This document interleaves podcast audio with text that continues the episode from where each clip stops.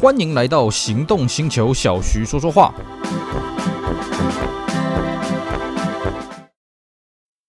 我爱逛街 shopping，我爱户外趴趴照。我开车容易紧张。对生活的需求，全家人都不同，但是 All New HR-V 都考虑到了，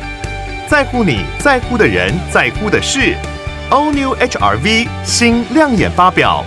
全车系搭载 Honda Sensing，汰旧换新，七十六点九万起，全台 Honda 展示中心等您亲临鉴赏。Honda。Hello，大家好，我是 Celsius，非常高兴呢，又在这边跟大家空中相会。今天我们继续来跟各位聊聊 BMW E38 这款车的故事。好，我们的 BMW 七系列的介绍呢，我们今天是第三集了哦。我们跟大家稍微复习一下，我们在第一集呢跟大家聊过了 BMW E32 这款车。那我们在上次的节目呢跟大家聊过了 E38 这款车在小改之前的演变，包括我们也提了一点 L7 这方面的故事。那么还是跟大家讲一下啊，这个如果你对 BMW L7 这个车子有兴趣的话呢，我们之前有专门做一集 E38 L7 的介绍啊，那么各位可以去把那一集节目找出来。我们这一集呢虽然是在讲 E38，但是因为 L 七毕竟不是主角了，所以我们 L 七这边呢只会轻轻的带过。好，我们上次的节目呢基本上讲到的都是 E38 在小改之前，也就是一九九四年到一九九八年中间的演变了啊。那我们今天来讲的呢就是它后期的版本的演变。那么后期的版本呢，是在一九九八年在国外发表的。那么我们台湾这边呢，是在一九九八年的十一月二号呢，由总代理范德发表小改款。那么小改款的七系呢，其实坦白讲，真是漂亮啊！啊，我一直觉得呢，这个历来的七系列，就是 E 三十八后期的长得最漂亮、最顺眼了啊！甚至到后来，像现在什么这个现在叫 G 多少，我也不知道了啊！这个 F 零一、F 零二啊，E 六十五、E 六十，我觉得那个很丑啊！哦，当然了，美丑这个大家审美观不一样啊。个人我觉觉得 E 三十八小改之后的七系列算是最漂亮的一台车子。基本上它的外形呢，是向所谓的 E 四十六看齐。头灯呢改成了这个泪珠形的两个两个圆形的凹下，那么水箱罩呢也有稍微做了一点修改，车尾的尾灯换成金钻的，那么也多了一些镀铬的饰条。那因为呢后期的外形其实很流畅啊，所以在台湾有很多人呢会把前期呢改成后期的外观啊，我还没看过有谁会把后期的改前期外观啊。的确，这个后期的外观看起来比较顺眼就是了啊。那么除此之外呢，在引擎这边呢也有稍微做一点调教了啊。那么 728i 呢这个。提供了这个所谓的双可变的正呃进气跟正时系统，那么七三五跟七四零的引擎也有调教，油耗是更好。那么在安全配备上面呢，它增加了所谓的 DBC 动力刹车辅助啦，也就是所谓的 EBC 啦，啊，就是说你紧急刹车的时候，它会帮你放大你的刹车力道。除此之外呢，搭的一些呃贴心的配备，比方说它多了所谓的门把夜间照明啊，在夜间的时候呢，那个门把里面会有一个小灯，会照亮门把，照亮门把那边的地面。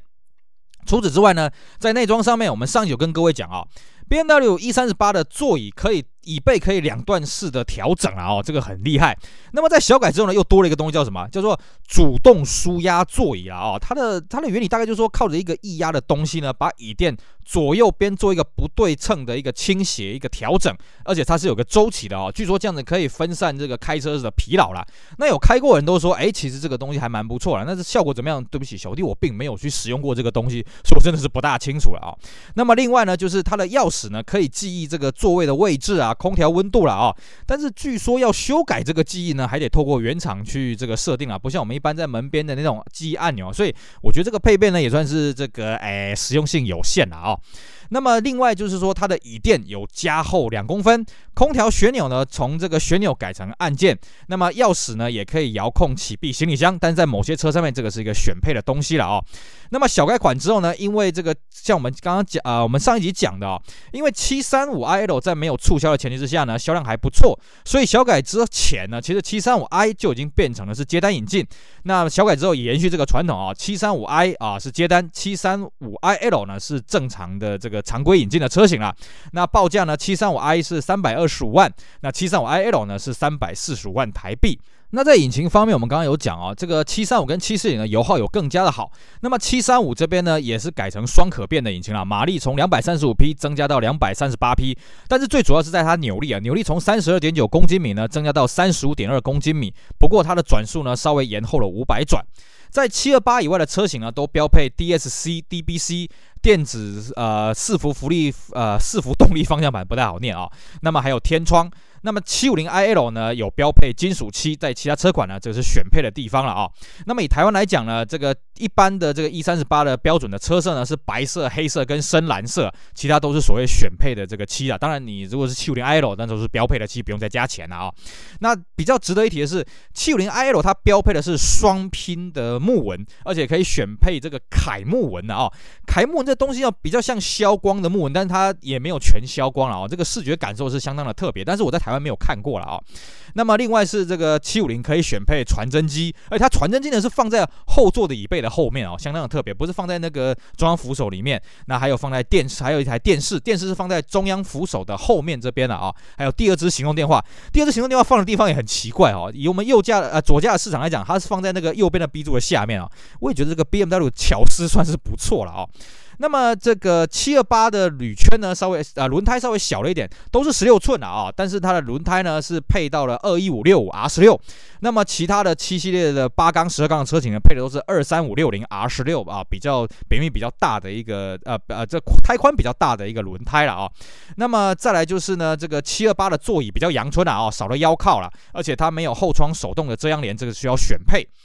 好，那么在小改之后，台规的车型除了七五零 IL 以外呢，它的标配的铝圈呢都是所谓的 Style 六十啊，也就是呢，这看起来应该是我算一下啊，一二三四五六七八九十十一十二十二孔那内凹的铝圈。那么七五零 IL 呢标配的是 Style 六一啊，是这种很密幅的、很细的那种，我也就算不清楚是几幅了。那台规很好玩啊，台规还还可以提供所谓的 Style 三二，Style 三二是什么东西呢？是那个内凹型的密幅的铝圈啊，这个在我们一般的三系列。跟五系列非常受欢迎的，甚至还可以选配这个明日帝国圈，也就是所谓的 Style 三七啊。只是当年呢，有谁真的加价去选明日帝国圈呢？我还真的是很好奇，因为我们这几年看到了很多明日帝国圈在 E 三十八或 E 三十四呢，那都是从日本办的外汇件了啊。那么除了台湾以外呢，在欧洲地区的小改的七系列还有一个很大的一个变革是什么呢？它推出了所谓的柴油引擎啊啊。在此前呢，E 三十二是没有柴油引擎的七系列啊。那么 E 三十八呢，在这个欧洲推出了七三零 D 啊，这是先发表七三零 D。那么七四零 D 呢，只有晚一年才推出来。那么七四零 D 当时是轰动整个欧洲车坛啊，为什么呢？它是全球第一具量产的 V 八柴油轿车引擎啊，啊，它不是第一颗量产的 V 八柴油引擎，因为那是卡车在用的。那么它的是当然这个是配的所谓的双涡轮增压哦，那当时以当时来讲算是不得了的事情啊。一般来讲，这个虽然宾士比较早把这个柴油引擎放在 S Class 上面了，不过那也是单涡轮增压诶。七四零 D 是双涡轮增压，两百四十五匹马力，看起来好像也普普通通啊。最终是它扭力五十七点一公斤米啊，哦，是当时 BMW 量产车来讲最高的哦。你真的要找到 BMW 系统比它扭力还要高的，剩一个叫什么？叫 McLaren F1。但是因为它不是 BMW 车子，所以我们这边就不讨论。那么另外呢，BMW 在小改的 E38 还推出了一批所谓的 745HL 啊，也就是所谓轻动力燃料这个新能源汽车了啊。四点四的引擎呢，有一百八十四匹马力，那极速是两百一十五公里。那这一批车呢，主要是用实验性质啊，所以它基本上不卖了。而且到后面的一六十五、一六十六出来之后，也是有推出所谓的七四五、七五零 HL。那后来实验呢是以失败作终了，所以我们现在看不到 BMW 氢气的动力的这个车型，因为后来 BMW 觉得我们还是做油电车好了。那直到现在呢，BMW 是做所谓的电动车啊。那当然这个跟我们今天离题了，只是稍微提一下。那么台湾呢，在这个小改款的时候呢，哎，发现虽然战斗力是提升了，不过这个时候呢，嘿嘿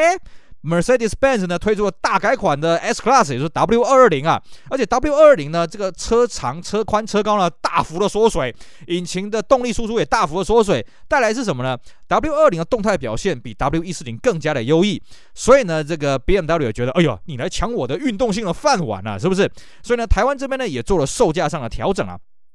原本呢，这个一九九九年八月的时候呢，原先 P 二八 i 啊入门级的售价是两百七十三万呢，降到两百五十九万。七三五 i i l 呢也降了大概二十万左右，那七五零 i l 呢降的比较多啊，从五百八十万降到五百四十五万，L 七也从七百八十万降到七百二十万啊，这个算是相算算是跟他拼了，毕竟那个时候 E 三十八算是产品末期，那么 W 二零呢算是产品前期，虽然说台湾人还是比较怀念 W 一四零那种方方正正很气派的这种外形呢，但是呢，哎，这个 E 三十八呢也不能这个坐以待毙啊，毕竟 W 二零还是有相当它的市场存在，所以呢做了这批降价促销之后，哎，其实效果还不错，销量马上就拉起来。于是呢，这个我们台湾的代理商范德呢，马上乘胜追击，在两千年五月二十号发表了七二八 IL。那么我们上一期节目我跟大家讲哦，其实前期的 E 三十八范德只卖七二八 i，理由是呢，他觉得长轴的车型用六缸来推推不动，那么就让水货商爽了好一段时间了。后来范德也想通了啊，反正大家愿意买嘛，你管他那个动力够不够？虽然说他对手 Mercedes-Benz 哦，一直就是台湾的这个中华宾士一直没有引进 S 二八零 L，甚至我都没看过水货有引进过 S 二八零 L 啊。但是不管怎么样，反正消费者要嘛，所以他一直拖到两千年的五月二十号才发表了七二八 IL。第一批才只有五十八台啊，所以表示这个范德也算是试探性的引进。不过它配备很好啊，因为这一批七二八 L 标配十颗安全气囊啦，基本上就是，诶前面这个两个嘛，然后这个侧面前面侧面两个，头部两个，后面头部两个，后面侧面两个，总共十个。那还有这个后轴水平，HID 白角灯，遥控行李箱开关，后挡电动窗帘，然后呢，甚至它还比短轴多了 M 版的方向盘，Individual 金钻灯，HID 手动侧遮阳帘，行动电话。天窗，那么它的价格也只比标准版贵了二十万，是两百八十万。那这批车其实卖的还不错，只不过呢，这个产品越来越到末期了。为了要增加这个话题性呢，范德还在两千年十二月推出了一批，我们现在在玩 E 一三十八视为这个极品的这个限量特试车了啊、哦，总共两百台，叫做 Highline。Highline 这批车呢，总共是有七二八 i、七三五 i、七三五 i L，那分别限量五十台、二十五台跟一百二十五台啦。换句话说，这个七三五 i 的 Highline 是最少只有二十五台了，那配备非常好啊。那么价格只比一般版本的多出了五万块钱。那配了白脚灯、铝圈跑车胎、Napa 真皮皮椅。M 版方向盘，而且这款 M 版方向盘呢，这个底边啊，还有这个白边，然后 Individual 字样的登车白金踏板，那么座椅白色真皮滚边，Highline 白色真皮滚边脚踏垫啊，这真是个极品啊！那么这一批车呢，很快就卖完了，我记得大概在两千零一年的一月就全部卖光光了啊，因为这批车真的太划算了，而且这批车超级保值啊！你目前一般版的 E 三十八后期的七系列呢，跟这批 Highline 价差有的可以差到十一倍啊，就大概差到十万。块台币啊，这批车真的非常的保值哦。那么在最后产品末期的时候呢，二零零一年式呢，E 三十八在台规来讲全面标配电动方向盘，而且铝圈也换新了，而且全面都是配白脚灯，甚至在最后临去秋波的时候呢，在二零零一年六月呢推出了最后一波的降价。那么七二八 i、七二八 i L 分别报价是两百六十万、两百八十万了啊。那么还有一百五十万二十四期零利率。那么其其他的车型呢，也做了稍微阵容的啊，这个售价上的调整了啊，算是临去秋波。那么除此之外呢，在后期的 L 七呢，也做了一些调整了啊。那么在两千年八月开始呢，这个范德大手笔啊，弄了十五台两千零一年式的 L7 的试乘车呢，到全省的展示中心呢，给这些大老板们试乘。而且呢，其中还有一台呢，就是在当初啊啊，这个我们上一集讲的当初发表的 L7 私密革命版，就唐城的座车呢，给大家轮流去去把玩了啊。那么两千零一年式的 L7 呢，多除了外观啊，像这个后期看起以外呢其他的内部呢还多了 LCD 彩色液晶荧幕了，后座冷气出风口呢就。改在这个 LCD 的这个液晶荧幕的旁边了啊，这是 L7 这边的演变。那么 E38 呢，基本上就卖到这个时候，算是准备要下台一鞠躬了，因为 E65 准备箭在弦上，不得不发了。其实呢，我们在看这个 E 六十五跟 E 三十八零，各位可以看到一个很大的差别是什么呢？E 三十八基本上它延续了 E 三十二以来 BMW 这种运动的特性，也就是说呢，我不以外观的气派去跟宾士做一个竞争啦。你看 E 三十二对比了 W 一二六，其实 W 一二六就外观上来讲，这是压倒性的胜出。那么 E 三十八呢，对比 W 一四零，W 一四零的外观气势还是压倒性的胜出。但是呢，各位不要小看这个事情哦。虽然说在台湾这边的市场啊，这个七系列的销量呢，大概都是 S Class 的。大概八分之一到五分之一左右了啊。不过在欧洲来讲，基本上 E 三十八的这个世代呢，它的销量啊，大致还是都比 S Class 来得好。所以为什么 S Class 在 W 二二零呢，它要做大幅的减肥瘦身动作呢？因为啊，W40 这个车对于亚洲地区的市场还有美洲地区市场，大家是非常喜欢。哇，这个车气派啊，熊熊啊、这个孔武有力啊，是不是？可是，在欧洲呢，这台车被批评的很严重。基本上你在欧洲啊，我以前去欧洲玩的时候，路上真的真的是见不太到 W40 啊，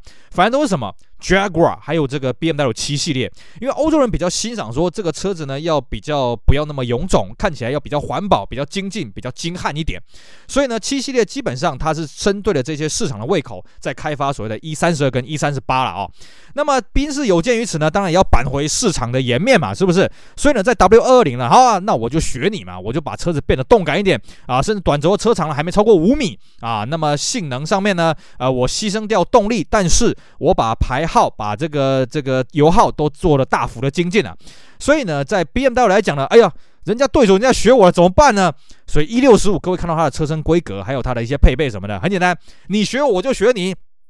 E 六十五这个车子基本上就是。你 W40 长什么样，我就长什么样啊！你二二零来学我 E 三十八，那我跟你二二零对干的呢，我就学你的 E 四零。所以呢，七系列一直发展到 E 六十五呢，又有划时代的创新啊，划时代的意义。甚至连引擎呢，像我们讲的这个所谓七六零啊，都已经出来了。以前我是拿七五零打你的 S 六百，现在我拿七六零打你的 S 六百，怎么样啊？那至于 E 六十五又有什么有趣的故事呢？那当然，请各位好好期待我们之后的节目，会再跟大家好好聊聊 BMW E 六十五、E 六十六这这款。有趣的车子，好，以上就是我们今天节目内容，跟大家聊 E 三十八最后期的一些演变，希望大家会喜欢，也希望大家去支持我们其他精彩的音频节目。我是 Celsius，我们下回再聊喽，拜拜。